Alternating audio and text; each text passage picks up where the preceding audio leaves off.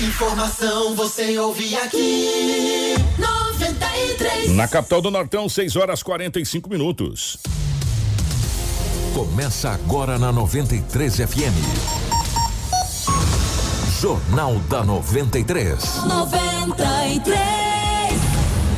Uma síntese dos principais acontecimentos de Sinop e do Nortão, do estado e do Brasil. O resumo das rodovias. Polícia. Esporte. Política. Agronegócio. Mercado econômico. No ar.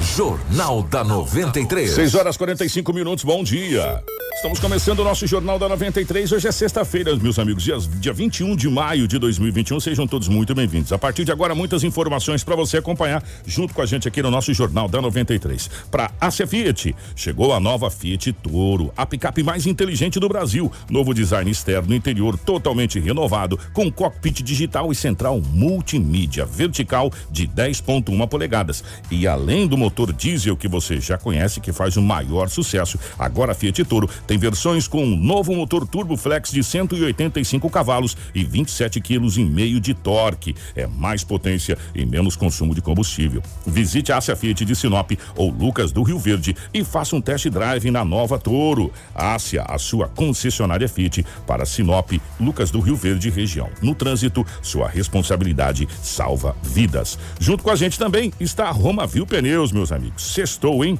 Bora comprar pneus e serviços automotivos de qualidade na Roma Viu Pneus? Você já sabe, é qualidade para você. Vem para Romavil Pneus, lá tem tudo o que você precisa. O pneu certo para o seu veículo você vai encontrar na Romavil Pneus. Uma grande variedade de marcas, modelos de pneus nacionais importadas com preços imbatíveis e serviços de alinhamento, balanceamento e desempenho de rodas com o nosso timaço de profissionais especializados para deixar o seu carro e o seu veículo aí top, top, top. Na Romavil Pneus você vai encontrar pneus para todos os tipos de gostos, pneus para moto, automóvel, caminhonete, carga agrícola, industrial, terraplenagem, câmaras de ar e protetores. Vem para Romavil você também. Converse com os nossos consultores. Estamos à sua disposição. Ligue 999004945 ou 66 3531 4290. Acesse as nossas redes sociais e confira todas as novidades. Romavil Pneus. Junto com a gente também está a Seta Imobiliária. Você busca um lugar tranquilo para morar, com total infraestrutura completa para receber você e a sua família? Conheça o Vivenda dos IPs. Localizado na região que mais tem potencial de crescimento em Sinop, o Vivenda dos IPs é o investimento certo para você. Ligue agora mesmo para o 3531 4484 e fale com a equipe da Seta Imobiliária. Há 37 anos com bons negócios para você. Junto com a gente também, está a Todimo Sinop, a Casa Prado, a Auto Center Rodofiat, a Preventec, a Agroamazônia e a Natubio.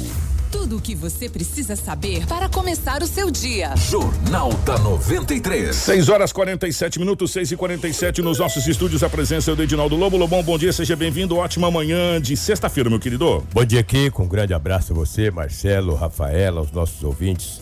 Hoje é sexta-feira e aqui estamos mais uma vez para trazermos as notícias. Bom dia para o Marcelo na geração ao vivo das imagens dos estúdios da 93 FM para a nossa live, para o Facebook, YouTube, as nossas redes sociais e também para a Crislane na nossa central de jornalismo. As principais manchetes da edição de hoje. Jornal da 93. 6 horas 48 minutos, 6 e 48 Hoje nós vamos falar sobre as alterações do Código de Trânsito Brasileiro. Também teremos uma entrevista com a secretária de Meio Ambiente, Vete Malma, falando sobre o período da seca, eh, poda de árvores, parque florestal, enfim, e muitos outros assuntos. E claro, ao vivo nos estúdios da 93 também teremos a presença do Dr. Sérgio Ribeiro, para a gente falar sobre eh, essa nova estrutura da Delegacia da Mulher nesse novo prédio e também sobre os trabalhos da Delegacia da Mulher. E, claro, Edinaldo Lobo com as principais informações policiais agora. Tudo o que você precisa saber para começar o seu dia. Jornal da 93. Bom dia, Lobão. Definitivamente, eh, como é que foram as últimas horas pelo lado da nossa gloriosa polícia, meu querido? Um grande abraço, muito bom dia pelo, pela rotatividade do rádio. É, foi um plantão aí de 24 horas tranquilo. Apenas uma apreensão de drogas e o menor que foi apreendido. Se teve apreensão de drogas, porque o menor foi apreendido. Fora isso, Kiko. foi Tranquilíssimo, né? Tranquilíssimo. Que coisa boa, a hein, Deus, cara? é, graças a Deus, foi bem tranquilo. Setor policial da cidade de Sinop, tanto durante o dia quanto também durante a noite, principalmente à noite. Não tivemos nada assim de grandes proporções negativas, né? Do setor policial, seja na segurança. É, a Polícia Militar fez um balanço dos primeiros cinco meses em Sinop. Ou seja, os primeiros 150 dias. Foram 485 quilos de drogas apreendidas em Sinop, tá, gente? Estou falando do 11 Batalhão, comandado pelo Tenente Coronel Pedro. Foram 485 quilos de drogas apreendidas, diversas, né? Cocaína, maconha, tudo, entendeu? Uh, tivemos também é, 53% a menos de roubos. Olha só, caiu bastante. E olha que mesmo assim a gente tava falando pra caramba de roubo, hein? Exatamente. Né? Mas caiu mais de 50%. Você vê. Nos, os homicídios caíram 52%. Isso um período de 2021 para 2020, no mesmo período. Tivemos também uma redução de mais de 14% de, de furtos, apesar que a gente tem alguns arrombamentos, mas caiu bastante no mesmo período. Então, houve uma redução considerável, entendeu? Várias pessoas conduzidas para a delegacia nesse período, foram centenas de pessoas conduzidas, entendeu? Vários é, é, é, mandados de prisão é, cumpridos, mas tivemos uma redução considerável em todas as esferas. Tivemos a redução no homicídio, no furto, no roubo. Nesse mesmo período desse ano, o período do ano passado, apesar de 485 quilos de drogas apreendidas nesse, nesses primeiros cinco meses do mês de do, é, no ano de 2021, o ano passado tivemos muito mais. Então isso é importante, não sei se é a pandemia ou eu quero acreditar na eficiência da polícia, da, da polícia, das forças de segurança em um contexto geral. Que foi aquilo que a gente conversou com o Tenente Coronel Pedro e com o Coronel Sodré, que respectivo foi na quarta, né, Lobo, que eles estiveram quarta-feira, quarta-feira. Que eles falavam pra gente que estavam muito satisfeitos com os resultados sendo obtidos pelas forças policiais. Isso chama-se é, serviço de inteligência. Sim. Quando a gente fala serviço de inteligência, é um, é um núcleo mesmo dentro da própria polícia que o pessoal chama de serviço de inteligência, né? Onde se faz o mapeamento da, da cidade de Sinop, se, se determina por quadrantes. É o chamado NI, o núcleo de, inteligência. inteligência. Aí, ó, vamos colocar aqui, vamos intensificar aqui, vamos intensificar ali, vamos intensificar lá. Por quê? Porque é, isso, isso. E aí o núcleo de inteligência tem as informações e coloca a viatura certa, o policial certo no lugar certo. Então, por isso que deu essa redução grande. Agora, deixar bem claro, esse balanço é o da polícia militar. É, militar. Né? Se a gente for somar a quantidade de entorpecente nós aprendemos no início desse ano, é muito maior do que o muito ano passado. Maior. É. Né? É, somando todas as forças policiais. Nós tivemos uma prisão de mais de uma tonelada aqui, esses tempos atrás, quase 700 e poucos, quase uma tonelada, 700 e poucos quilos, 800 e poucos quilos. Então, se a gente for somar no geral, a quantidade foi maior. E esse balanço que o Dinaldo Lobo trouxe é do 11 primeiro, tá? É da Polícia Militar. Aí não tem a Polícia Civil, não tem a Polícia Federal, não tem Polícia Rodoviária Federal, é um balanço único da corporação. Né? Então aí é, muda um pouco a situação da, da, da questão do entorpecente. Agora, se a gente for somar tudo, o número de esses esse primeiro 150 dias, como disse o Lobo, de 2021, foram muito maiores do que 2020 né? Mas muito maiores mesmo, principalmente no início, na largada, onde a gente estava trazendo aqui era quilos e quilos e quilos. Era todo dia, 300 quilos, 200 quilos, 400 quilos, uma tonelada, a polícia não sei de onde prendeu um caminhão carregado, né? lembra, né, Lobo? Então, uhum. É, a, a quantidade é muito maior, né? Mas assim, da polícia militar, porque vai chamando aquele. A pessoa foi conduzida, igual esse jovem, né, com, com entorpecente, aí vai chamando os, os entorpecentes aí, dá essa, essa quantidade. Mas mesmo assim, Lobão, de cabecinha em cabecinha, 400 e poucos quilos é uma, é uma bela quantidade, né? É, Rapaz, bastante, né? São é quase meia tonelada, né?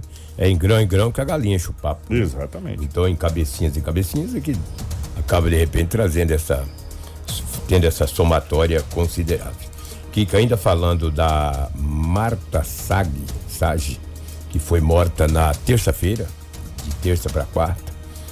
É, a Polícia Civil continua investigando a morte desta mulher, que foi acabou sendo encontrada é, ali nas Cibipirunas com Pinheiros, dentro de um valetão. O quem está nesse caso é, não é o Dr. Sérgio, ele vai tomar perto da situação. Daqui a pouco ele vai estar aqui. O Sérgio deverá estar à frente desta investigação. Um delegado experiente, faz parte da delegacia é, especializada da mulher, do idoso e do adolescente. E eu tive uma informação e que a polícia já teve acesso às câmeras daquela região. Aí vai saber se aquela mulher não, não tem a informação, se a polícia tem a câmera, que ela chega na, naquele valetão. Isso aí, mas a polícia já tem, já tem uma câmera.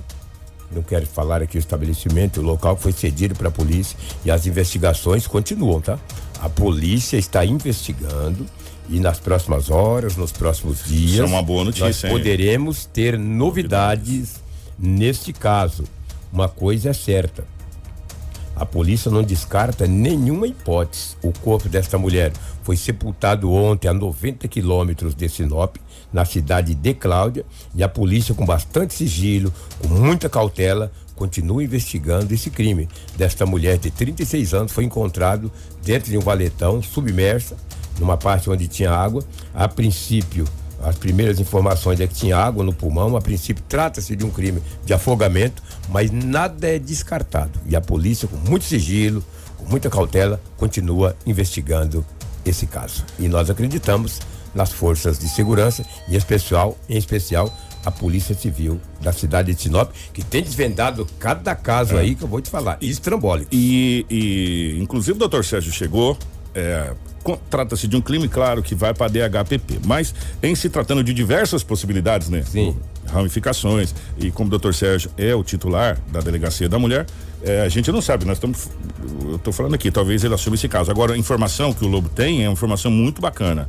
E lembra que a gente vem falando, né, Lobo? Aquele perímetro, os o perímetro da cidade de Sinop, nós estamos parecendo Big Brother, né? Aqui tem câmera para todos os lados. Então, é, farmácias, postos de combustível, lanchonete, é, residências, geralmente tem, tem câmeras de segurança. Então, é, a gente até comentava aqui, quem sabe a polícia vai conseguir aí imagens de alguma câmera de segurança que possa ajudar. E as imagens das câmeras de segurança têm ajudado em muitas forças policiais. Depois eu vou até conversar com o doutor Sérgio, que também presta plantão lá na madrugada, né? Tem- É- é verdade. Para nos falar a respeito dessa questão do quanto que as câmeras de segurança auxilia as forças policiais para desvendar casos, né? E às vezes a gente não fica nem sabendo, a polícia vai lá, consegue a câmera de segurança e fala, ah, é por aqui então o caminho, né?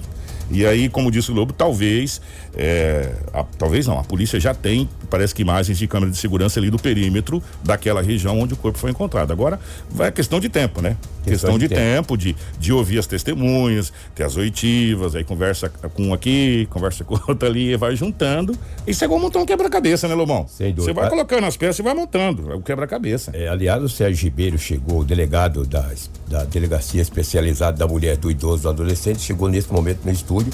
Ele vai ter as oitivas, ele vai ouvir gente. Não vai pensar você que tem crime. Eu não estou dizendo que foi homicídio, tá, gente? Eu não sei. Quem tem... É o laudo pericial que vai dizer. Exatamente. É, é, Eu não sei se se mataram, se ela caiu lá dentro daquele, daquele valetão, mas a polícia vai ouvir e quer dizer: não há crime perfeito. Não estou dizendo que foi um crime. De repente a mulher teve um mal súbito e caiu dentro do valetão. Isso pode ter acontecido, eu não sei. Também. Eu não sou perito, eu não sou delegado, eu não sou polícia, sou repórter. Isso aí ninguém está afirmando se foi um homicídio. Mas se foi, será esclarecido. Se não foi também, será, Será esclarecido, esclarecido, pela né? polícia. Exatamente. Isso é fato. Por E a isso so- que a gente tem que ter a responsabilidade de cuidar com o que a gente escreve É. e com o que a gente fala. A gente fala. Ah, foi um homicídio. Eu não sei se foi homicídio. O delegado também não sabe. Por isso que existem investigadores. A polícia técnica, ela investiga e vai desvendar esse caso. E a sociedade, ela quer uma resposta desse caso. Para amanhã depois o delegado ô, chegar e dizer, olha, essa mulher tal, ela caiu lá e não, ela não tinha nenhum sinal de violência aqui. Isso, isso então, gente. Nenhum sinal de Ó, violência. Isso a gente estava conversando ontem, é, virou assunto da cidade. Sim. Virou assunto da cidade, por incrível que pareça. As perguntas foi, falei, gente, até onde o jornalismo nos permite ir, ela se afogou. Sim. Exatamente. Ponto. Por quê? Porque o laudo da necropsia, que é o primeiro laudo, que foi feito para liberação eh, para todos os procedimentos funerais, fúnebres da, da- da mulher, disse que ela Tinha água constava no pulmão. água no pulmão. Tinha violência? Não. Tinha sinais de violência? Não, é o que tá lá, não fui eu que escrevi, foram os peritos. Aí, claro, evidente, aí feito todo um processo. Aí é tirado sangue, feito aquilo, feito aquilo outro, aí é mandado para os laboratórios. É. O laboratório vai fazer tudo, aí vai vir um papelzinho, tipo esse aqui. Tal coisa, tal coisa, tal coisa, tal coisa. Aí falou, opa, aqui, aqui, aqui o trem mudou de figura. Né? Então, mas por hora, nesse exato momento, ela se afogou. Sim. Ponto. É, é o que conta. Aí, a partir de agora, vai um determinado tempo, investigação, oitiva, quebra de sigilo telefônico, uma série de situações que a polícia vai fazer, que tem a prerrogativa de fazer, que vai juntar esse quebra-cabeça e depois vai dizer, ó, foi homicídio, ou foi acidental, ou foi tal coisa, ou foi assado, ou foi assim. Nesse momento o que a gente não pode é escrever o que a gente não sabe ou o que a gente acha que sabe É. e, e não sabe. Exatamente. É, esse é o problema. É. E o laudo pericial sai dentro de entre 15 e 20 dias. Aí a Polícia Civil, com esse laudo pericial, e um detalhe, segundo o perito, tinha pegadas no barranco de rastros, não se sabe se da vítima, não se sabe se de alguém que o encontrou ali, mas e essas pegadas será também periciada para que a polícia comece uma linha de investigação. Não pode sair falando a ele se foi isso, foi aquilo, foi A, foi B, foi C. E também não cabe a mim. Cabe às forças de segurança esclarecer a sociedade. Nós, como imprensa, como repórter, como jornalista, temos que esclarecer a sociedade. E para mim é um caso encerrado. E a partir de agora, quem tem que dizer aí é a polícia. É a polícia. E a gente vai cobrar das nossas autoridades. E aí, aquele caso. E tem outros e outros casos aí que precisa ser esclarecido. Tem um- Você lembra aqui que no centro da cidade, um homem recebeu um monte de tiros esses dias?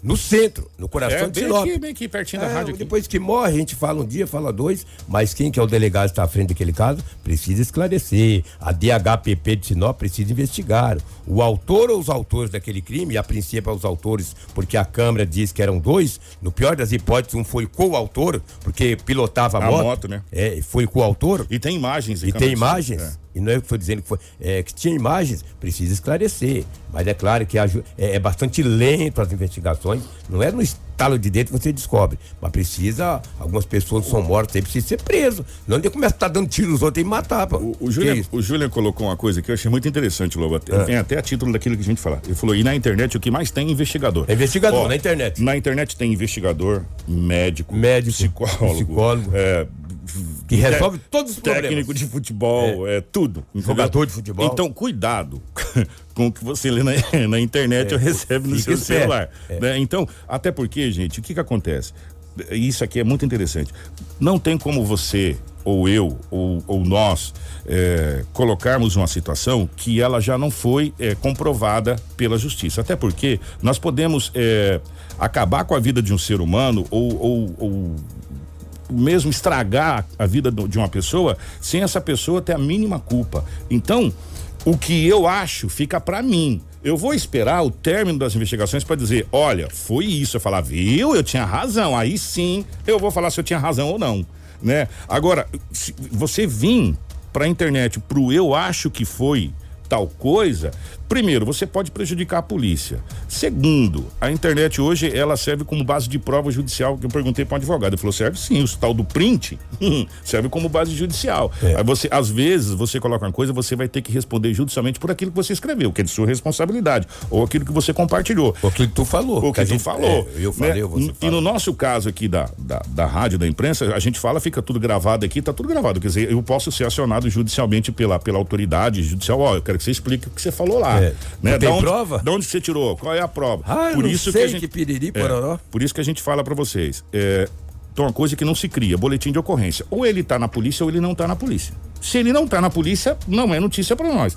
Ah, mas disseram que. Ah, peraí, disseram que não serve como base de, de prova. Agora, se o doutor Sérgio pegar o telefone e ligar aqui, Kiko, tô te passando informação assim, assim, ó. O doutor Sérgio Ribeiro, delegado, me passou informação assim. Aí eu já tenho o nome dele. Quer dizer, aí é nós dois que estamos junto no mesmo barco. E aí é uma fonte confiável que vem de um.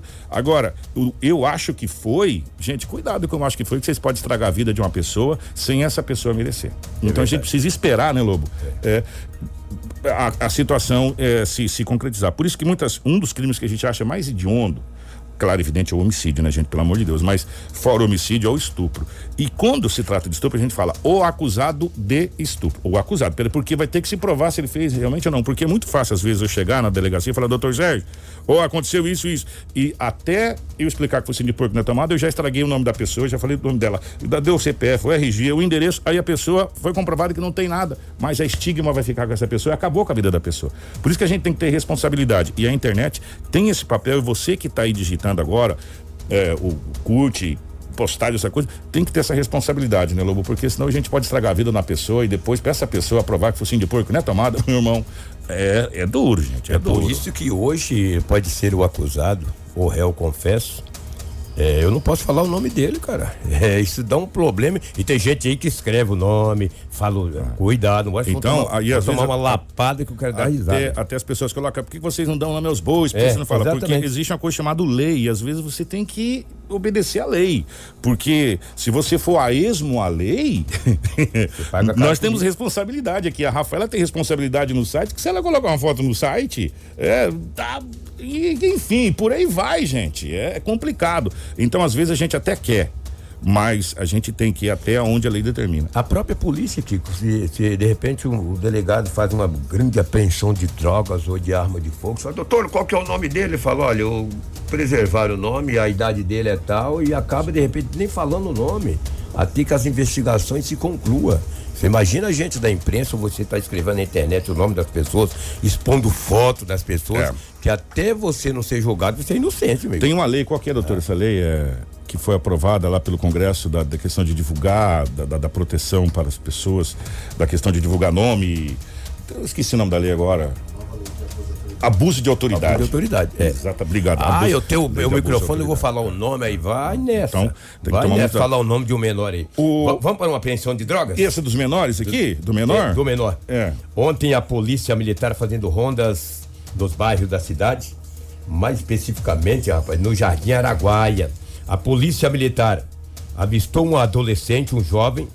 Ele, quando viu a polícia, ele acabou dispersando algo, jogando no chão. A polícia o abordou.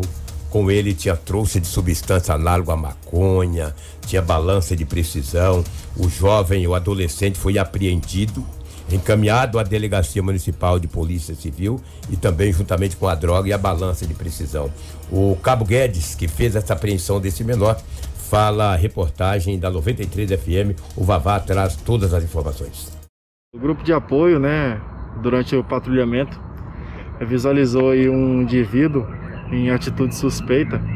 Esse ao ver durante o patrulhamento, visualizou aí um indivíduo, a equipe policial dispensou ao solo. Mediante essa fundada suspeita, realizamos a abordagem no mesmo e conseguimos, através da busca pessoal, aí, localizar essa quantidade de entorpecente que ele estava trazendo consigo, né, embaixo da sua blusa de frio. É, diante dos fatos aí já conduzimos o suspeito aí para a delegacia. A gente percebe ali que além da droga, balanço de precisão, dinheiro trocado, ele estava movimentando a noite aí. Sim, ele estaria, ele ah, declarou para a equipe que ele estaria levando essa, esse entorpecente para fazer a, a confecção, né, das porções, a pesagem e a separação aí para o comércio que ele iria realizar hoje em uma festa aqui na cidade. Nessa festa dele, foi, o golpe jogou areia nela, né? É, não deu muito certo não. O GAP conseguiu interceptar o mesmo aí. Maior, menor, A princípio, o menor de idade. mas tem passagem. Segundo o mesmo, não, mas vamos fazer a checagem aqui no nosso sistema. Aqui no nosso sistema. Informação com credibilidade e responsabilidade. Jornal da 93. Tá aí, portanto, essa, essa prisão, essa apreensão, né? Que não pode prender né? menor. O, e foi a única, né, Lobo? A única, é. A única, a única apreensão de drogas. Diminuiu bastante no município de Sinop. Mas tem uma lei também. Falar, mas diminuiu a, a apreensão de drogas em Sinop. Sabe, lá em Brasília, que esse povo de Brasília.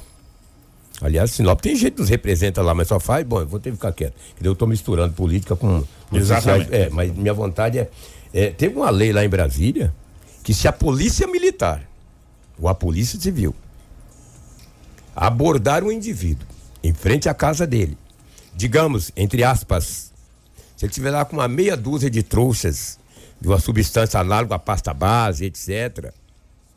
E quando abordar o meio fazer a revista encontrar no bolso, a polícia não pode entrar na casa dele mais não. O advogado vai lá e derruba, o cara não vai preso. Ele tem que vir, trazer esse indivíduo até a delegacia, confeccionar o boletim de ocorrência, entregar à autoridade policial, o Requerer delegado um de plantão, requerer uma busca e apreensão, aí vai na casa dele. Acabou esse negócio, você abordar o cara em frente à casa e tá lá com uma meia dúzia de trouxa e já entrar na casa dele. Cadê o resto? Tá debaixo da cama, tá na gaveta, tá não sei, na pia. Isso acabou. Se ele fizer isso, a, a autoridade policial pagará caro por essa invasão a domicílio. Apesar do indivíduo estar em frente à residência dele, Tô dizendo dele, entre aspas, de qualquer uma boca de fumo, de aba 4, do raio que o parta, ele tiver lá adentrar a residência, mas ele não vai preso nunca, o delegado tem que soltar ele. O advogado vai lá e diz: não, olha que isso e tal, e ele vai embora. Então, por isso que diminuiu o índice de apreensões de drogas em Sinop. Acabou as drogas em Sinop? Acabou. Acabou caramba. Só que também todos esses malandros morféticos, desqualificados, sem essência, eles sabem tudo das leis. Sabe mais do que eu, mais do que você, mais do que a Rafaela. Às vezes sabe ter coisa que nem o delegado sabe e já está sabendo. É impressionante. Então por isso que diminuiu. É, Eu, eu, eu pego por base o dia que uma pessoa falou uma coisa pra mim, falou, você sabe quem sabe mais da Bíblia? Hum, tá bom. Eu falei, quem? Ele falou, o tinhoso, É. porque ele precisa conhecer todos os procedimentos para ele poder vir contra. É. E quem conhece mais de lei é quem vai, teoricamente, é, contra a lei, né? Porque Contra ele sabe, ó, eu tô indo contra artigo tal, pode acontecer tal coisa assim, assim, mas a minha escapatória é isso, aquilo. É. Ou seja, eles são advogados, sabe? Tem, ali tem uns que fez curso para juiz. Porque eles determinam a sentença de algumas coisas que acontecem. É uma coisa absurda. Deixa eu pegar o bom dia da Rafaela. Bom dia, Rafa. Tudo bem, minha querida? Bom dia, Kiko. Bom dia, Dinaldo Lobo. Bom dia a todos que nos acompanham através do Jornal da 93. O que você falou realmente é verdade. Ultimamente a gente vê tantos presos, tantos suspeitos, tantos acusados que se tornaram juízes e também advogados e sabem de todas as prerrogativas e todos os procedimentos. É impressionante. Quando você chega, ele tá, sabe do direito de ficar calado, de não criar prova contra você. A Se presunção ele é preso ou não com a quantidade de é. entorpecente que ele isso, tem. isso não caracteriza, isso caracteriza tal coisa. Rapaz, é impressionante, é impressionante. É uma coisa impressionante mesmo a capacidade eh, de raciocínio rápido que eles têm para coisas erradas, né? Poderia aplicar em coisas corretas, né? Quem sabe seria melhor. Lobão, meu querido, mais alguma situação? É o que tínhamos aí do setor policial, os fatos registrados em Sinop nas Leitinho. últimas 24 O horas. leitinho dos lobinhos foi fácil. É, né? mas tranquilo. dentro do contexto. Ó, já já nós vamos conversar com o doutor Sérgio Ribeiro aqui pra gente falar sobre a delegacia da mulher, que agora é delegacia da mulher, da criança e do idoso, tudo junto no, no- no grupo que agora tá num local muito bacana. É, na cidade da polícia, na cidade das polícias, e a gente vai falar já já a respeito, mas agora a gente vai falar rapidamente com a secretária Ivete Malma. Jornal da 93. 7 horas 11 minutos, 7 e 11. A, a nossa equipe de reportagem, através da Rafaela Dinaldo Lobo, nós vamos conversar com a secretária Ivete Balma, que é a secretária de Meio Ambiente, para falar sobre várias situações. A primeira situação é que a seca já chegou. Né? A seca já está aí, chuvarada já acabou e a gente vai falar com a secretária Ivete sobre algumas situações. Começamos por onde, Rafa? A gente começou para falar sobre essas ações contra as queimadas, Kiko, que vai ser mais atuantes agora, até porque estamos no período da seca. Então nós entramos em contato com a secretária Ivete Malmo para falar sobre essas ações contra as queimadas em terrenos baldios. Bom dia, bom dia a todos os ouvintes. É sempre um prazer estar com vocês, Lobo. Agradeço a oportunidade. E já estamos nos preparando, né? Agora as, as chuvas começam a ficar escassas, né? Elas já não são mais. é, elas são pontuais em alguns pontos só, então a gente já não tem mais uma chuva que pode abranger toda a cidade. E isso causa aí uma preocupação. Então, estamos adentrando no período da seca. É, as informações que temos recebido, né, de que nós temos- teremos uma estiagem esse ano mais severa e isso nos preocupa no sentido é, de termos problemas com queimadas. Então, esse é o motivo pelo qual já estamos nos organizando, organizando a brigada, né? Então, é, o início da brigada é 15 de julho e vamos até 15 de outubro. Então, nesse período aí, a gente tem uma equipe à disposição, treinada pelo Corpo de Bombeiros, né? Já estamos aí, já tivemos reunião com o Coronel Giovanni também, né? Com o Coronel Jean, que estão aí nos apoiando e esse trabalho de parceria para atendermos a comunidade. Importante frisar a todos, né? Já estamos fazendo notificação nas chácaras no entorno da cidade, notificação recomendatória para que façam a limpeza das chácaras, façam os aceros, mantenham aí a sua vegetação devidamente organizada para que nós não tenhamos a propagação de fogo no período da seca. Então, no na área rural, nós temos o período proibitivo de queimadas, que ele se inicia em 15 de julho e vamos até 15 de outubro. Havendo queimadas nesse período, o município faz aplicação de multa. Então, aí é um valor significativo, R$ 2.200 por hectare queimado.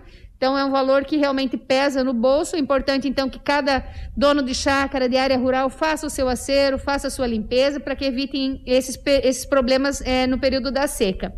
Na área urbana, durante todo o ano, a queimada é proibida. Então, agora, já nesse momento, né, já estamos recebendo algumas denúncias de fogo que estão acontecendo. e informarmos a comunidade que também temos feito multas. Multas aí são multas também de valores significativos, de 700 a 800 reais por, por terreno, né? Então, geralmente é por metro quadrado de área queimada. E nós temos aí uma equipe já de fiscalização atuando. Então, por favor, não façam queimadas, contribuam, porque isso causa na área urbana sérios problemas de saúde pública. Porque nós, com a queimada, temos o problema da fumaça, que causam problemas respiratórios, principalmente em idosos e crianças.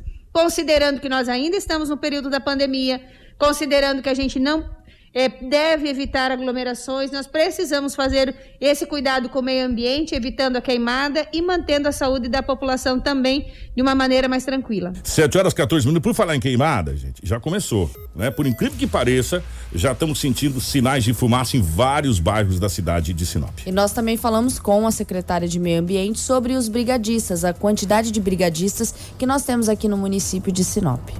Nós estamos nos preparando para que nós tenhamos 10 brigadistas à disposição. É o suficiente? Nós trabalhamos com esse número já há alguns anos. A gente sabe que é, nós precisamos do apoio do Corpo de Bombeiros. A gente atende a Gleba Mercedes também. Mas o mais importante é o apoio da população. O fogo não deve acontecer. Então, esse número para nossas atividades, considerando o apoio que a gente pretende ter da população e assim como também no Corpo de Bombeiros, seja o suficiente sim para atendermos a comunidade.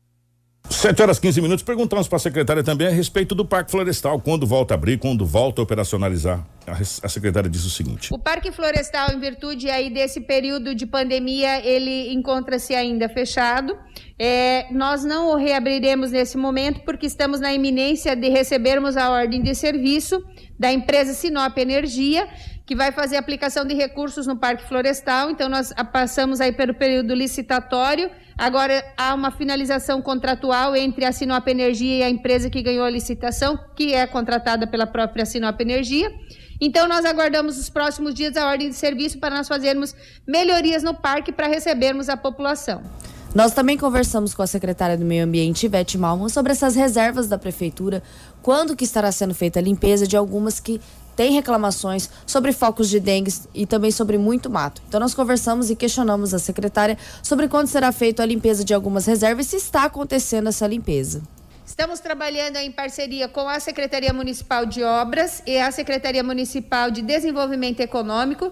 Estamos aí trabalhando no mutirão de limpezas das áreas públicas institucionais e também das nossas áreas verdes. Então, no município nós temos mais de 500 áreas institucionais, é, sem contarmos as, as, nossas áreas verdes. Então, estamos aí trabalhando intensamente, fazendo esse, essa manutenção é, para que nós é, possamos ter uma tranquilidade no período da seca, assim também como nos preparando é, para o período chuvoso, né, que, que é no final de ano, para que essas áreas nós não tenhamos tanta dificuldade quanto tivemos esse ano por conta do mato alto. Puxando também esse gatilho das reservas, a gente também falou sobre as podas de árvores. Muitos munícipes conseguem fazer as podas aí de forma indevida e a secretária faz o seu alerta porque existe multa também. É importante informarmos à população sinopense que as árvores que estão localizadas em canteiros centrais, em áreas verdes, são de responsabilidade é, do município. Então, nós fazemos a manutenção, fazemos o cuidado e a limpeza dessas áreas. A árvore que está localizada em frente ao seu terreno, no seu passeio público, a manutenção sempre é do proprietário do imóvel. Então, nós vemos algumas situações em que as pessoas têm feito a retirada de árvore, o corte da árvore, sem autorização do município. Nestes casos, nós aplicamos a multa. A multa por árvore retirada sem autorização equivale a 953 reais, então, é um valor significativo. É importante dizer à população que é preciso que você mantenha a sua árvore né, sempre em dia, fazendo a sua manutenção. Informação com credibilidade e responsabilidade. Jornal da 93. Ó, 7 e 18. Duas pessoas seguidas colocaram aqui a questão dos números lá da secretaria. O número de denúncia de queimadas nunca funciona. É, bom dia, número da denúncia. Então, é, isso aqui já foi motivo de questionamento, inclusive ao vivo com a secretária Ivete Mono. E a gente, por várias vezes, ó, secretária, as pessoas reclamam que liga lá e não é atendido que o número não funciona. Que as coisas não, não, não acontecem quando liga lá. E de novo a gente vai fazer a cobrança. Tem que ter o um número, tem que ter o um número de denúncia, ok. Mas tem que ter gente para atender esse número de denúncia aí. Né? Ó, porque também não adianta ter número de denúncia, ligar, ligar, ligar e não atender. Então tem que ter número de denúncia, tem que ter a pessoa para atender tem que ter fiscalização rígida, né? Nesse, nesse sentido. E um detalhe, nobres queridos vereadores, eu sei que vocês nos ouvem. Poderia fazer um projeto ou, ou se analisar junto com é, engenheiros urbanistas, que a gente tem várias pessoas altamente capacitadas e gabaritadas em Sinop que pode ajudar vocês, na questão de um projeto para que esses terrenos baldios recebam um tratamento, pode ser com grama, pode ser com alguma coisa que evite o aumento desses matos. Porque só a multa não está adiantando. Sabe por quê?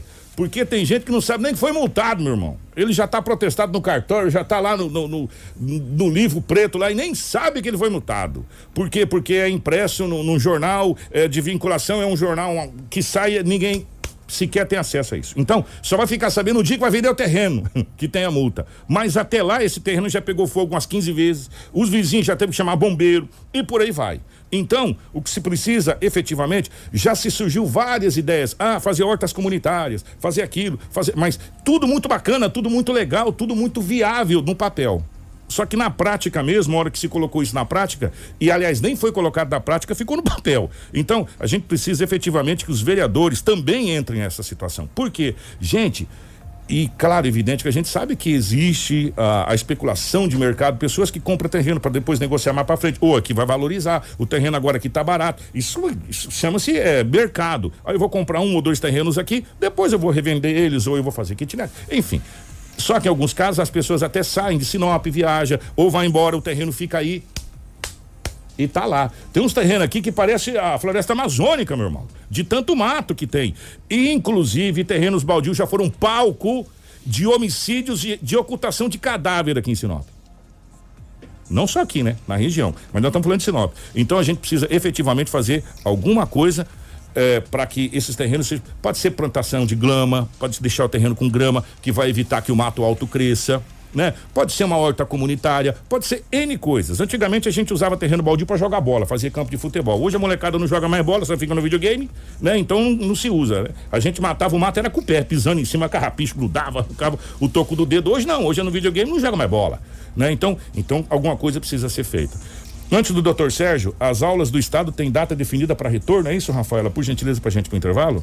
Segundo o anúncio do secretário de, de Educação do Estado, as aulas têm retorno no dia 7 de junho. A Secretaria de Estado de Educação apresentou nesta tarde da quinta-feira o plano de retomada das aulas na rede estadual de ensino na modalidade híbrida. Vale ressaltar que é na modalidade híbrida. Conforme a definição no dia 31 de maio a 4 de junho, será realizada a semana do acolhimento aos professores e alunos. A partir do dia 7 de junho, será iniciado as aulas e o revezamento entre os estudantes, né?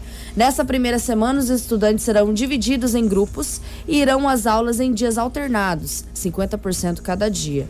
Do dia 7 de junho ao dia 11, o grupo A vai assistir a aula presencial e o grupo B de forma não presencial, que é o modelo online por apostila.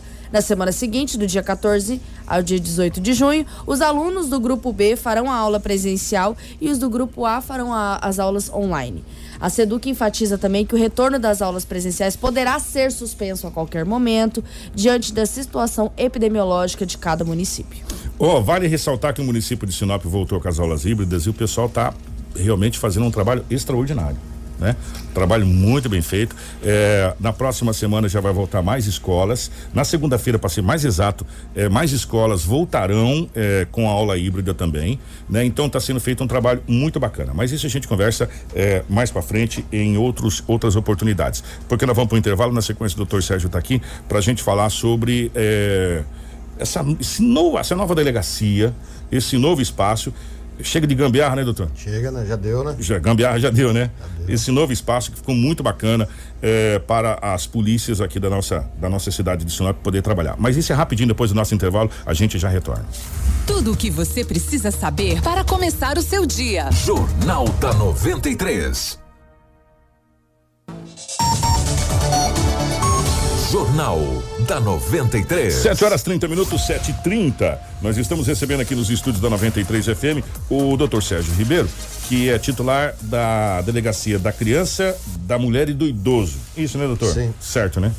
Delegacia da Mulher, da Criança, do adolescente, da criança e do, do idoso. idoso. Quando vítimas, né, por exemplo. Então, se você tiver um, um adolescente infrator, vai para a delegacia municipal. O idoso como autor, delegacia municipal. Como vítima, delegacia da mulher. Isso é um bom esclarecimento. É, é, essa delegacia é quando você é vítima, né? Se você é autor, aí é outra situação, aí é uma outra É, sim, delegacia. Ô, doutor, falando em estrutura, é, há muito que Sinop precisava de uma estrutura como essa, há muito que a gente vinha cobrando. Que as- e, e nós continuamos a cobrança porque agora a gente precisa partir para o 11 primeiro. A gente precisa parar de alugar prédio para o 11 primeiro e ter um prédio realmente é oficial para a polícia militar. Mas isso é outra situação. É, como é que tá os trabalhos? Melhorou? Como é que tá a estrutura à disposição das forças policiais hoje lá? Está contente, doutor? A estrutura física ficou muito boa, Kiko. É, foi a delegacia da mulher, particularmente, eu, eu reputo que é a melhor é, estrutura da Polícia Civil aqui de Sinop e uma das melhores do estado de Mato Grosso. O governo locou um prédio novo, foi reformado, teve um investimento do proprietário ali para locar para o governo do estado é, de quase um milhão, então o prédio ficou a contento. É, nós conseguimos é, é, alguns é, equipar a delegacia com computadores, com mobiliário diferenciado. Muito desse mobiliário, agradecer aqui aos empresários de Sinop que doaram ao Ministério Público. Não posso deixar de agradecer a doutora. Nós, Kiko, eu até peço para você que poderia fazer, nos visitar, vocês da rádio, e dar uma olhada, conhecer as instalações nossas. Nós estamos começando um atendimento psicológico lá também com as mulheres Vou vítimas. propor uma coisa para ti.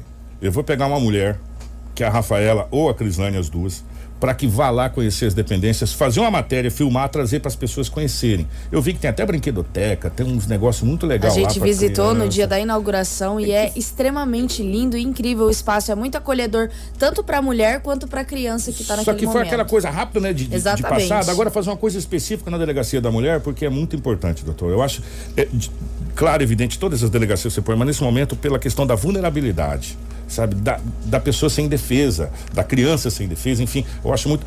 Tá marcado então, hein? Tá combinado. Nós vamos lá fazer um tour. Combinado, Kiko. E se você perceber lá, quando a gente for olhar lá, a disposição é arquitetônica e os locais que ficaram para registro de ocorrência, para atendimento às mulheres, para acolhimento das crianças, da onde, da onde a mulher estiver sentada ali, falando com o investigador, é, com o escrivão, para é, relatando um fato criminoso, é, a, ela tem a vis- visão da, da criança que vai ficar ali do lado do local onde está sendo regi- registrada a ocorrência, mas não vai ouvir é, o relato dela, porque muitas vezes, Kiko, é, a, a mãe vai lá denunciar o pai da criança, que é um, um- uma pessoa agressiva que lhe, lhe lesionou, lhe agrediu, lhe ameaçou, e aquela criança, ela foi gerada pelo aquele homem, pela aquela mulher, que estão naquela situação de violência. A criança não precisa ouvir o relato da mãe sobre a violência praticada por, pelo pai. Então ela fica ali na, na brinquedoteca ali, assistindo um desenho, brincando com os brinquedos que estão ali. é, e enquanto a mãe faz o relato e ela, aquela criança não precisa é, passar por aquele trauma de ouvir é, um- algo tão desagradável de um dos seus genitores, entende? Então foi uma, é uma maneira de preservar. Eu, por exemplo, eu quero de- aproveitar o ensejo aqui para agradecer muito à doutora Débora, ao doutor Pedro, ao Ministério Público e aos empresários que contribuíram para a Impasa, a Energisa, que contribuíram para a gente montar aquela estrutura ali. Por quê, Kiko? O governo do estado deu o básico. Colocou o prédio, reformou, eh, mudou as instalações, mas ah, muitos dos equipamentos mobiliou eh, com mesas, armários, mas muitos daqueles móveis, daquelas, daquelas, daqueles brinquedos, daqueles computadores, nós adquirimos aqui através de doação e parceria com os empresariados e com o Poder Judiciário. Porque senão não- nós não teríamos aquela estrutura ali. Se faz, eh, se faz necessário e- equipar mais, ou nesse, nesse primeiro momento, para esse primeiro momento, é o, é o ideal esse equipamento e se pensa isso no, no futuro próximo? Não, tá ótimo. O que nós precisamos ampliar, o Kiko, é a oferta de profissionais para trabalhar na segurança pública.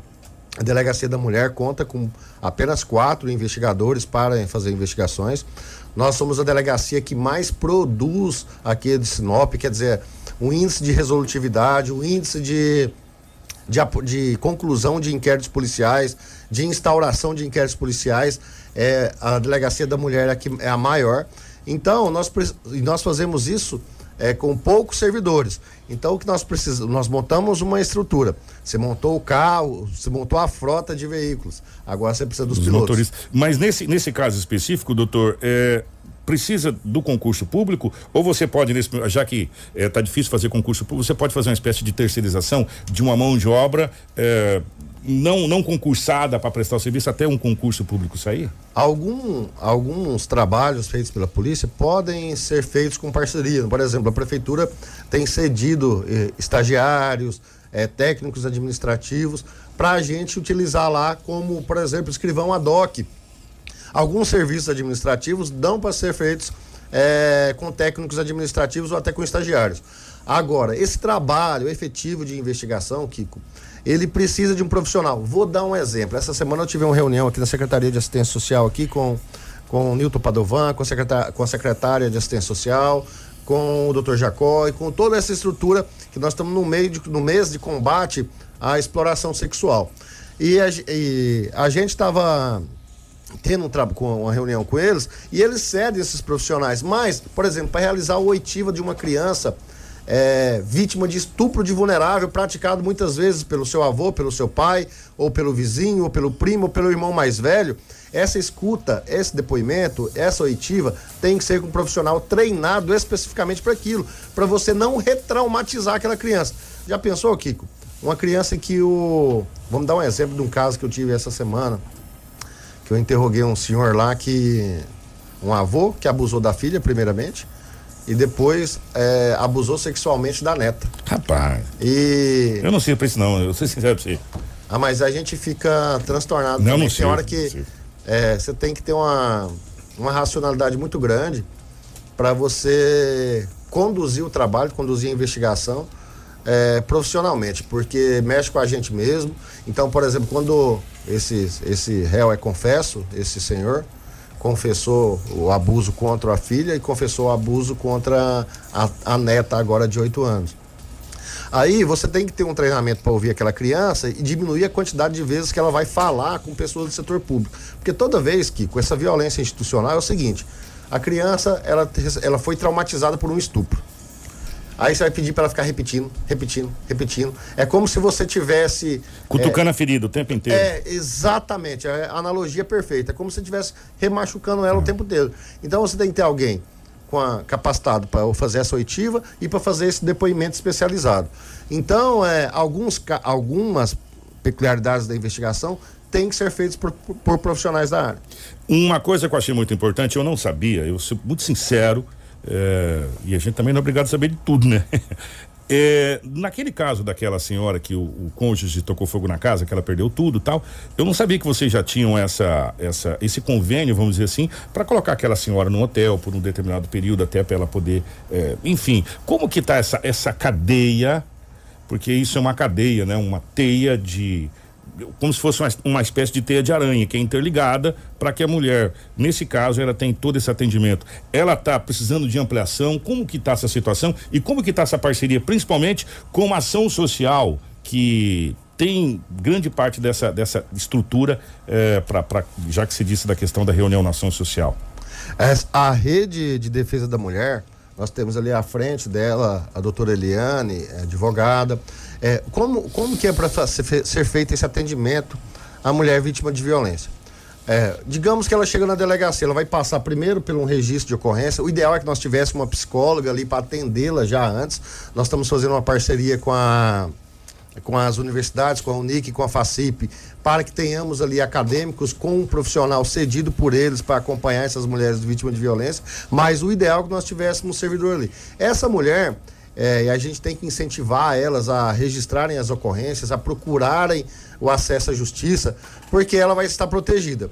Ela, ela de imediato, vai, ela vai registrar, vai ser é, oferecido para ela as medidas protetivas de urgência, que é o acolhimento, afastamento do cônjuge, é, alimentos provisionais, é, e o cara vai ser notificado em menos de 48 horas, ele vai ser notificado da decisão da juíza, deferindo a medida protetiva para que ele se afaste dela, pelo que ele não possa entrar em contato. Uma, se ela não conseguir ficar em Sinop, se precisar, não tem um lugar para ficar porque não tem parentes aqui. A nossa cidade, muitas pessoas de outros locais vieram para cá para ajudar a construir essa cidade que nós moramos. Muitas vezes essa, essa mulher que vem para cá, Kiko, ela, ela mora aqui com o marido, não tem um familiar aqui. Quando tem uma situação de violência dessa, a, a rede vai lá, uma parceria com a prefeitura, que paga um hotel, e, a- e essa, e essa mulher é acolhida num hotel. O ideal é que nós tivéssemos aqui, nós estamos debatendo essa possibilidade. Uma casa. Uma casa de acolhimento à mulher vítima de violência doméstica. Porque aí é, ela vai ser acolhida durante um tempo ali. É, está, está resolvendo. Então, essa mulher tem, tem sido atendida, ela é, vai acolhida no hotel. Se precisar de uma qualificação, ela tem sido feito treinamentos. Então, ela vai ser protegida para que ela volte ao mercado de trabalho, para que ela possa se tornar independente e não, e não fique é, vivendo uma situação de violência contra ela ou contra seus filhos. Eu tenho dois questionamentos. O primeiro é o seguinte, nessa questão da casa, seria acho, talvez a ideia mais interessante, porque quando você tem um problema, que você tem uma pessoa que tem um problema similar e vocês começam a trocar ideias, é, você se sente é, meio que amparado, porque você sabe que aquela pessoa. Assim surgiu o AA. Sim. O AA surgiu na mesa de boteco das pessoas conversando. Né? E não beberam. Falou, olha que legal, conversamos e não bebemos. E surgiu a AA. Então, trocas de experiências e, e isso seria muito bacana. Agora, doutor, nós, diz que, tem um amigo meu que diz que o que fala, o que não, não pensa, não tem juízo, uma coisa assim. Medida protetiva e tornozeleira eletrônica serve pra mesma coisa, né? Pra nada, né? Porque não existe Olha. uma outra situação para proteger a mulher sem ser a medida protetiva, que é um papel dizendo, ah, que você não pode chegar perto da Rafaela 10 metros. E a gente já viu casos aqui de pessoas que foi lá e assassinou a, a- a mulher. Inclusive casos de tornozeleira eletrônica roubada. É, roubando. roubando. Não existe uma coisa mais efetiva, talvez, é, é, em alguns casos, que, que vocês têm a sensibilidade de saber, nossa, esse, esse aqui é bem complicado. De, sei lá, de, de- de uma coisa mais protegida mesmo para a mulher, ou para a criança, talvez, eu não sei. Então, o ideal, Kiko, igual, igual eu tô te falando, se tem um risco ali é, é, imediato, Seria você acolhe. Da- Tá sendo acolhido um hotel que não. é, o- os hotéis que estão sendo fazendo um acolhimento, eles variam, então a, a rede coloca, através da X, Secretaria de Assistência Social, coloca num hotel hoje, no outro amanhã, que é para não para a pessoa falar, olha, o hotel é, é, o, é o que acolhe as mulheres vítimas de violência. É o tal. É o tal. Aí o, o agressor possa procurar, procurar aquela vítima ali. Então, essa, essa proteção razoavelmente tem sido feita. É preciso melhorar? É. A medida protetiva é importante, que até para. Nós temos um novo crime, que é o descumprimento de medida protetiva. É. Então, é, é como se você desse uma dosagem de uma punição pro cara ali. Muitos desses agressores, Kiko, ele. E assim, é, ele esses indivíduos que agridem as esposas, as famílias, eles são indivíduos que não têm uma vida voltada para o crime, mas cometem violência doméstica. Então, às vezes, uma medida restritiva primária para ele ali, falando: olha, você vacilou aqui, você cometeu esse crime aqui, agora você não pode fazer isso. Se você fizer, você já incidir num outro crime, aí você vai ser preso. Então, por exemplo, para aquele indivíduo que é a primeira vez que ele que ele agrediu a esposa, que a, que, que a primeira vez que ele foi notificado ali, muitas vezes resolve. É óbvio que a punição é importante, a punição mais adequada para quem comete crime é o encarceramento ali para aqueles caras. ó, o, cara, o cara é renitente, ele não insiste em praticar o delito, encarceramento. Até como medida preventiva para ele não matar, uma- matar a esposa. A grande, a grande necessidade aí é que essa mulher procure na primeira agressão, na, primeiro, na primeira ameaça, no primeiro xingamento, no prim- eh, na primeira violência, seja ela física, psicológica ou moral, que ela procure a delegacia, que ela procure os órgãos de proteção à mulher. Por quê?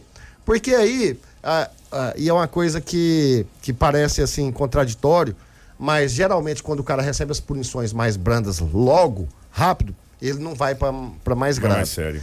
Geralmente o agressor, ele progride na agressão de, de, um, de um xingamento Pela para uma impunidade. ameaça, para uma lesão e depois a morte, quando ele não é punido. Então, se ele vai punido, mesmo que brandamente nas primeiras vezes, ele já vai evitando de partir para uma agressão mais grave, que seria o homicídio. A droga mais lícita que nós temos chama-se álcool. né? essa é lícita, você pode comprar, desde que você seja maior de idade, a quantidade que você quiser. Quiser comprar um caminhão, o problema é seu. Né? Ela é lícita. E, e- e, infelizmente, toda segunda-feira, ou todo feriado, quando o Edinaldo, Lobo chega aqui, a Maria da Penha, ela é assustadora. Né? Falou que essa aqui são as mais graves, mas tem mais coisas lá. O álcool ainda é o principal fator para que homens agridam mulheres? O álcool é um fator importante né, nessa relação.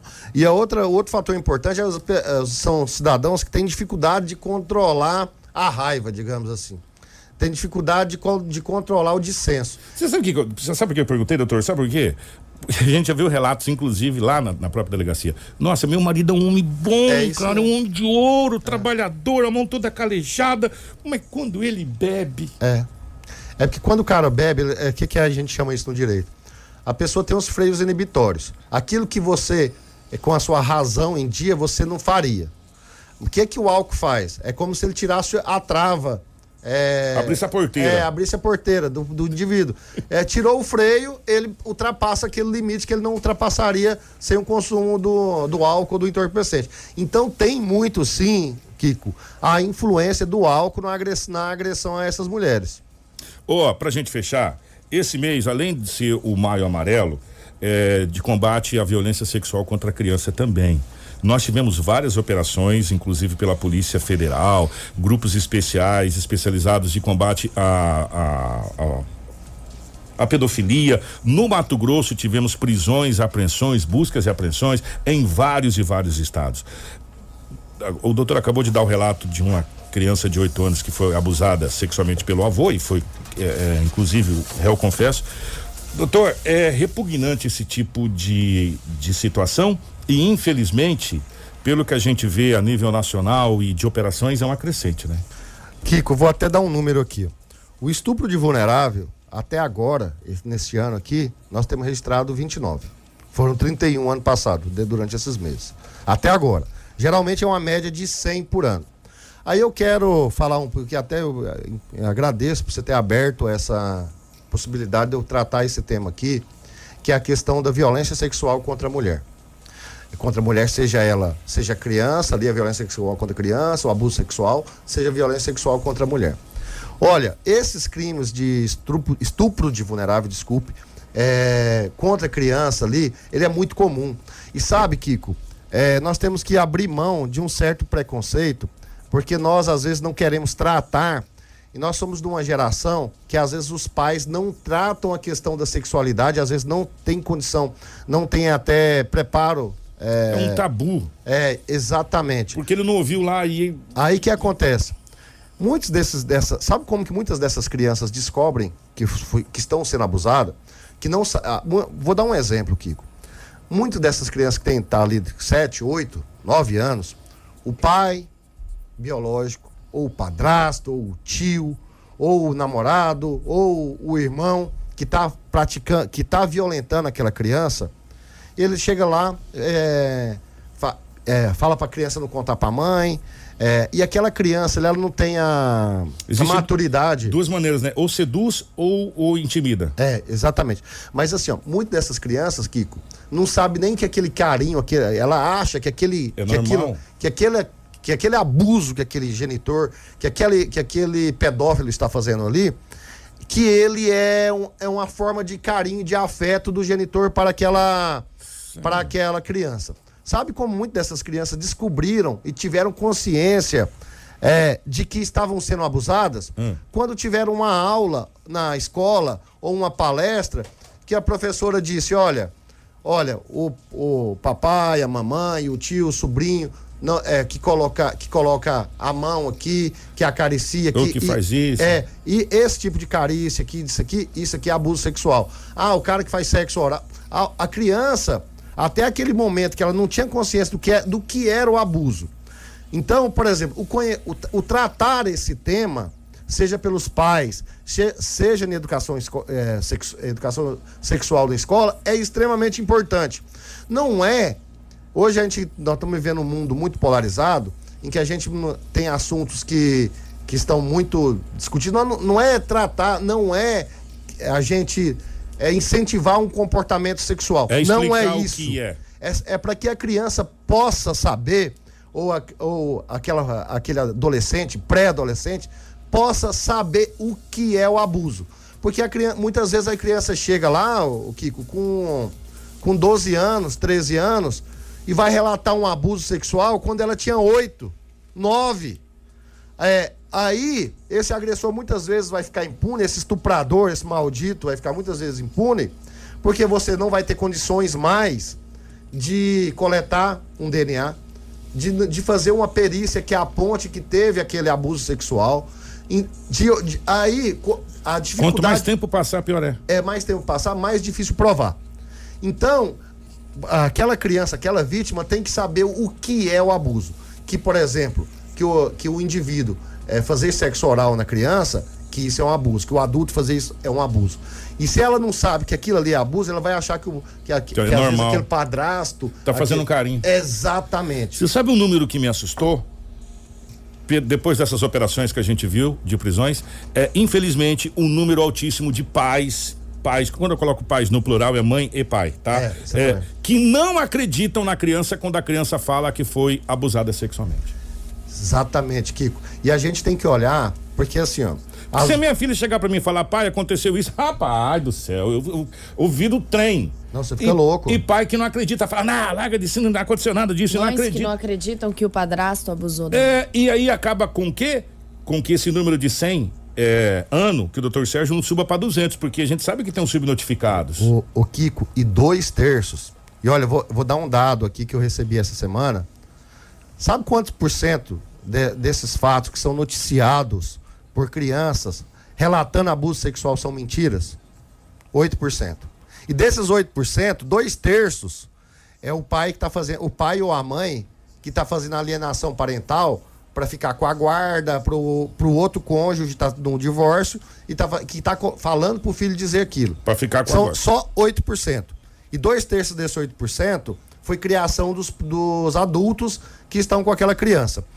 E eu só deixa eu tratar mais uma coisa aqui, Kiko, porque essa falta de credibilidade, essa falta de, de acreditar na- não só na criança, mas na mulher. Sabe, a, sabe uma forma de estupro que, que ocorre, Kiko? É, e que às vezes é, os, os, pa, o- os pais, as sogros, as tias, os irmãos não acreditam. É assim, aquela mulher, aquela menina, mulher, é, que estava consumindo bebida alcoólica com alguém ali, com os amigos, ou que estava até usando droga com os amigos, ou que estava de roupa curta ali enquanto bebia, consumia álcool. É, essa mulher, o fato dela estar bebendo lá, ela e mais cinco homens, o não autoriza é, esses cinco homens a fazer sexo contra, com ela contra a sua vontade. Sabe o que é o estupro? O estupro é a ausência do consentimento da mulher na relação é, do, da, da, da duas prática da pessoas. relação sexual. Se não tiver Então, consentimento, é se ela estupro. não disse sim, é estupro. Então o cara tá ali, a menina tá ali. Ah, ela, mas ela tava lá com eles lá, ela tava lá de com o short curto. Ah, ela tava só de biquíni, tá só de calcinha e sutiã. Tudo isso não autoriza a o, o homem ou a pessoa, o indivíduo, a ter uma relação sexual com ela, ainda que ela te- estivesse nua. O que o o que, de, o que faz deixar de ser estupro é o consentimento, é o sim, ela dizer o sim.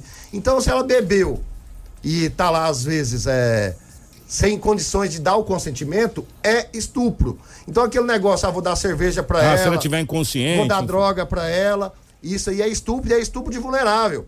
Então, é, às vezes a gente vê que é, e muitos desse preconceito que fala assim, ah, mas a menina tava lá com. Tava bebendo, não sei é, o quê, de mini saia. é, Decote, É, enfim. decote, só de sutiã e não sei o quê. E ela tava provocando também. Não, ainda que ela estivesse lá desta forma, não autoriza ninguém a, a tocar os seus órgãos íntimos, a tocar os seus órgãos sexuais e praticar sexo com aquela mulher Sem o consentimento. sem o consentimento. Ah, mas ah, era uma mulher assim, assim, assada que tava com roupa curta. Que o questionamento aí pode até ser moralmente relevante, mas juridicamente não é. Então, o estupro é a ausência do sim, do O não é estupro. O não é o estupro. Agradecer, doutor Sérgio. Tá marcado a nossa ida lá. A Rafaela, porque o olho, o olho da mulher eu acho que é mais sensível para esse fato. Juntamente com o Marcelo, nossa equipe de, de filmagem, a gente faz uma matéria bacana para mostrar todo o espaço da delegacia da mulher, até para que você, mulher, se caso você sofreu algum abuso, se você eh, foi agredida, se você é agredida diariamente, seja verbalmente, seja fisicamente, que você saiba que você agora tem um local onde você pode eh, procurar para você denunciar, para você largar de viver essa, vida de sofrimento, que ninguém é obrigado a viver um sofrimento, ainda mais desse jeito, né? E que você possa realmente ter amparo. E a gente fica muito feliz, a gente cobrava isso há muito tempo e Sinop agora está eh, dando esse essa condição para as nossas as nossas mulheres que já são sofridas ao extremo, né? Em todos os sentidos, tenham o seu o seu espaço se caso aconteça e a gente torce que não aconteça, que você tenha uma vida plena, mas se acontecer você tem um espaço de acolhimento. Doutor, obrigado pelo carinho mais uma vez de estar aqui junto com a gente. É aqui que eu quero agradecer mais a oportunidade de estar com você, com a Rafaela, com o Lobo.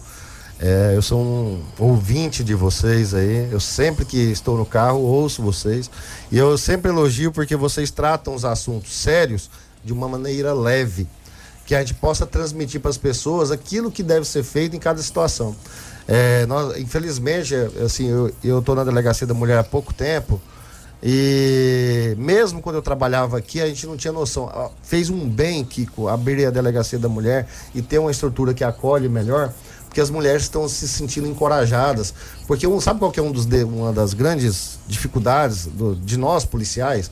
policiais civis, militares, são dificuldade de atendimento. Então, às vezes, essa mulher ia, ia lá fazer uma denúncia, ela já estava fragilizada. E quando ela ia procurar lá para denunciar um agressor, o marido, não sei, uma, ela está numa situação de vulnerabilidade e às vezes ela chegava lá e ainda era mal atendida. Isso, isso tem, tem, ainda existe, mas nós, na delegacia da mulher, isso não, isso não acontece. Então tenha coragem, vá, denuncie e quero agradecer mais uma vez a oportunidade de estar com vocês e desejar um bom dia a todos aí e bom trabalho. Obrigado, Rafa, bom dia, minha querida. Obrigada, Kiko. Obrigada ao doutor Sérgio, que sempre é nosso parceiro, sempre vem ao vivo no jornal também falar sobre a delegacia e outros assuntos. E quero agradecer a você, ouvinte, que nos ouviu até a reta final desse jornal. Na semana que vem nós voltamos com uma semana voltada para o, para o Maio Amarelo, mês do trânsito, conscientização do trânsito. A semana inteira nós vamos estar falando sobre trânsito, esse número crescente que a gente está tendo aqui de acidentes eh, e de óbitos também no trânsito. Marcelo, na geração das imagens, obrigado, Marcelo, Edinaldo Loba, Crislane e toda a nossa equipe. Na sequência, manhã 93. Informação com credibilidade e responsabilidade. Jornal da 93.